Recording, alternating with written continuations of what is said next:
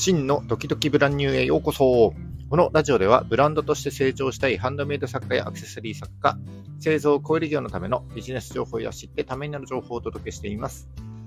えー、ジェリー製造販売を自宅4畳半の副業から始めて、個人事業で10年、法人となって10年やってきた経験から、少しでもお役に立てる情報を発信してまいりますので、いいねやフォローをぜひよろしくお願いします。はい、えっ、ー、と、7月4日火曜日の放送ですね。今日もよろしくお願いいたします。えっ、ー、と、ここ仙台ですね。もう雲一つない青空が今朝は広がっておりまして、えー、梅雨はどうしたんだという感じですけども、気温もそんなに高くないので、もう非常にね、過ごしやすい朝を今日は迎えておりました。で僕の場合はですね、何かブログを書くとか、えー、コンテンツ作るとかですね、えー、そういった記事を書くとか、この朝の時間が一番集中できていい時間だなと思っておりまして、今朝もですね、ちょっとラジオの原稿をまとめてた次第です。で、今日のお話なんですけども、えっ、と、僕のサイトでは毎月この活動報告っていうのを記事として公開してるんですけども、先日6月の活動報告をまとめてた際にですね、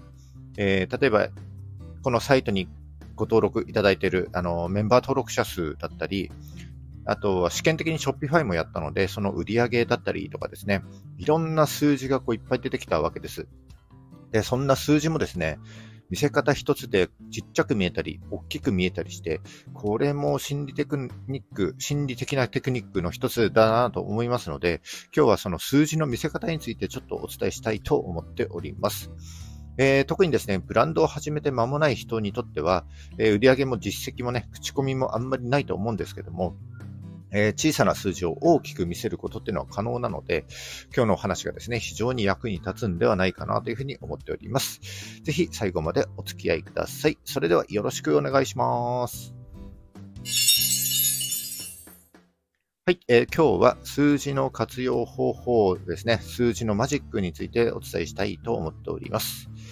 うんと、数字に関してはこれまでも、えー、例えば3つの価格帯を用意しておくと、こう真ん中の数字が選べ、選ばれやすくなる松竹梅価格とか、あと2つの価格をこう並べてみせると、こう相対的な評価ができて、片方の価格が安く見えるというコントラスト効果みたいなね、えー、数字の見せ方のテクニックとかをお伝えしてまいりました。で今日はそんな数字の見せ方について、えっ、ー、と、2つの項目に分けてそれぞれ3つずつ、えー、全部で6つのテクニックをね、ご紹介したいなというふうに思います。えっ、と、数字の見せ方っていろいろあると思うんですけども、まあ、そもそもの目的として、えー、大きく分けて2つの項目になると思います。一つは小さい数字を大きく見せる。もう一つは大きい数字を小さく見せる。はい。この二つに分類した上でですね、それぞれ三つずつあの詳しく解説していきたいと思いますね。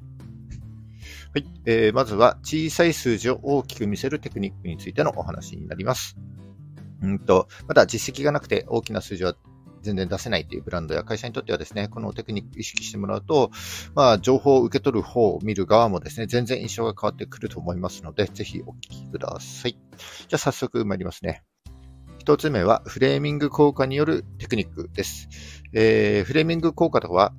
本質的には同じ物事でも、表現次第で人間の評価が大きく変わってしまうという心理的な錯覚を引き起こす効果、認知バイアスなんていうふうにも言われておりますが、その一つになります。例えば、A というお店はすべての商品が10%オフ。B というお店はレジにて抽選で10人に1人を購入商品全額タダにしますという広告を打ったとします。えー、どちらのお店に皆さんだったら行きますか？多分ですね、B のお店の方に行かれるんじゃないかなというふうに思います。えっ、ー、と、これ実はですね、両方とも同じことを言っております。A のお店はすべての商品が10%オフなので、10人中10人全員がですね、10%安く商品を購入することができるということになりますね。これはすごくわかりやすいです。で、一方 B のお店の方はですね、10人の中から1人、運よく選ばれたお客さんが商品をタダで買えるよというふうに言ってるわけですね。例えば B のお店に10人のお客さんが来て、えー、みんなが1000円の商品を買ったとします。そうすると、その中から1人選ばれて商品がタダになるということですね。その人が1000円得したわけですよね。でも全体のお客さんは10人いますので、まあ、全体で見ると1000円をあの、1000円得した1人を10人で分けるとですね、1人当たり100円節約したことになりますので、これは、え、平均的10%オフと同じということになりますね。はい。これ、アパレル業界なんかでは結構ね、目にすることが多いかな、なんていうふうに思っておりまして、えー、例えば1着3000のシャツを2着購入すれば会計時に半額。あるいは1着3000円のシャツを2着購入すれば2着目は無料。なんていうのはね、結構見ますよね。これ実はね、どっちも同じこと言ってますよね。はい。これがフレーミング効果による、えー、価格の見せ方ということになりますね。えー、二つ目は、うんと、桁数や単位をですね、他の数字に置き換えたり混ぜて使っちゃうっていうテクニックですね。まあ、これもフレーミング効果の一つになると思いますけども、例えば、えー、ビタミン 3g 配合というよりは、ビタミン 3000mg 配合といった方が多く感じられますし、あるいは同じビタミン 3g 配合よりも、レモン100個分入ってるっていうふうに言った方がイメージしやすいですね。で、これをまあジュエリーで例えるなら、こんな表現もできるかなと思います。えー、シルバーは1年後80%の人がメンテナンスを希望しますけども、ゴールドは5年以上経っても新品同様に輝き続けます。なんて感じですかね。まあ、これがフレーミング効果によるテクニックになります。はい。えー、小さな数字を大きく見せる3つ目の効果が、えー、アンカリング効果によるものですね。このアンカリング効果って結構いろんな場面で使えるんですよね。で、特に価格においてはですね、高いものを安く見せる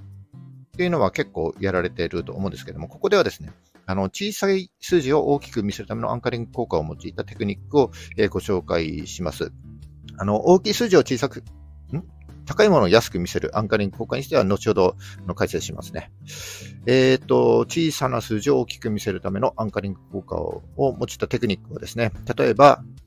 売上実績を示した資料等をですね、こう、早速、あのー、作って見せるときなんかはですね、えー、例えばですね、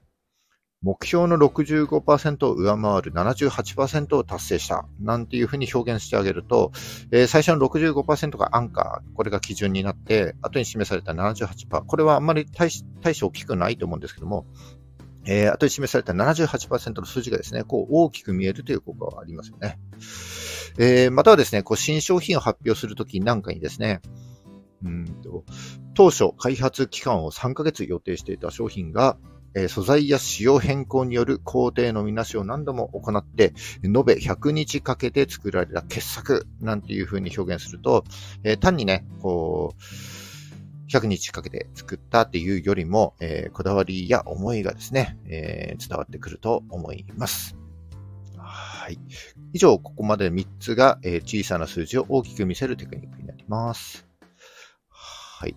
で、次が大きい数字を小さく見せる、え、テクニックになりますね。えーと、まずはですね、先ほども登場したアンカリングです。えー、アンカリングは最初に見た数字がこう無意識にアンカー、基準になってしまって、その後に見た数字の印象が歪められてしまう、判断が鈍ってしまうといったものですね。えー、これよく見るのは Amazon とかですね、かなりアンカリング効果が見受けられまして、例えば、えー、定価1万5000円が期間限定セールで3000円みたいな風になっていると、えー、まあ、もともと1万5000円だった商品がかなりね、安くなっているというような印象を受けます。えー、あるいは、実店舗の例で、ショッピングモールなんかにこう服を買いに行った時なんかで、こう店頭にね、大きくこうセール50%オフなんていうふうに書いてあって、まあそれにつられてこう服を見ていると、突然タイムセールが始まったりしてね、今から20%オフなんていう光景がたまにあると思うんですけども、結構錯覚しますよね。えー、店内50%オフの看板を見て入って、えー、さらに20%オフなんていうふうに言われると、一瞬50%、20%で、えー、70%オフみたいな風に感じます。でもこれ元がですね、例えば1万円だとしたら50%オフで5000円。で、そこから20%オフになりますので4000円。だから実質60%オフということですね。まあ、こんな風にですね、最初に言われた数字が大きいと、その数字がアンカー基準になって、えー、まあ、後から聞いた数字がね、えー、印象が変わっちゃうっていうのが、これがアンカリング効果になります。はい。で、大きい数字を小さく見せる二つ目は、えシャルパンティエ効果ですね。えっ、ー、と、聞いたことあるかなという人もいらっしゃるかと思うんですけども、えー、例えばですね、うんと、年間1万2000円かかるサービスも、1ヶ月あたりに換算すると1日1000円というふうに表現できるし、さらに1日あたりに換算すると1日30円程度になりますので、年間1万2000円と表現するよりもとても安く感じますね。え、こんな風に使用した際のメリットをですね、イメージやすく表現することによって、こう心理的な抵抗感が少なくなって購入につながりやすくなるっていうのが、このシャルパンティエ効果になります。はい。で、最後が波数効果ですね。これはよく見られるものですので、えー、まあ、ざっとご説明すると、えー、スーパーとかでよく見られるように2000よりも1999円とか、えー、1998円というふうにした方が安く感じられるというのが波数効果になりますね。このなぜ8と9が多いのかっていうと、これアメリカで、あの実証実験されたものなんですね。結果があるみたいなんですね。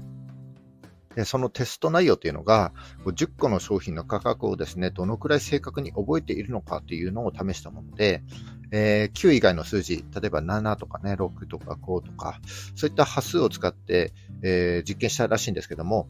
多くのお客様がですね、この9という数字を覚えていたということになります。で、日本でもこう一般化したんですけども、えー、日本の場合はですね、こう8という数字が、まあ、昔から末広がりで縁起がいいということもあって、えー、1998円とかね、1980円というのが一般化したということになります。まあ、たった1円とかね、2円とか、えー、10円とか20円とかそんな差ですけども、この価格の見せ方一つでね、大きく変わってきますので、えー、結構ね、大きな効果になると思います。はい、これが波数効果です。で、以上、今日はですね、えー、商品の販売における数字の活用方法、えー、数字のマジックですね、えー、6つ、えお伝えしてきました。えっ、と、まず目的がですね、え大きく分けて2つあると。え1つ目は小さい数字を大きく見せる。えもう1つは大きい数字を小さく見せるですね。えー、で、それぞれ3つ解説しておりますので、ぜひ参考にしていただいて、えー、まあ、例えば価格とかね、あるいは売上の実績とか、えー、限定価の演出なんかにね、ちょっと意識してみていただければ幸いでございます。えー、今日は数字の見せ方による心理的なテクニックですね、ご紹介してまいりました。物はいいようっていう言葉ありますけどもね、えー、同じことでも、まあ、言い方によって良くも悪くも印象が変わるということをですね。受け取る相手の立場で考えると、まあ、数字の見せ方一つとっても、あの、結果に大きな差が生まれるんじゃないかなというふうに思います。えー、こういったことをね、普段から気にしつつ、まあ、街歩いたりね、活動してみてはいかがでしょうか。ということで、今日は終わりにします。はい、今日も最後までお聴きいただきましてありがとうございます。えこの放送が少しでも役に立った、ためになったと思った方は、いいねをお願いします。えまた、聞いたよという印で、いいねボタンをポチッと押して残して帰っていただけますと非常に嬉しいです。え今後も頑張って配信してまいりますので、よかったらフォローをよろしくお願いします。ちょっとインスタのフォアカウント、僕のアカウントですね、フォローしていただきますと、全力で、あの、いいね返しいきますので、えー、ぜひ僕のアカウントをチェックしてみてください。はい。じゃあ、4月4日火曜日ですね。今日も頑張っていきましょう。バイバイ。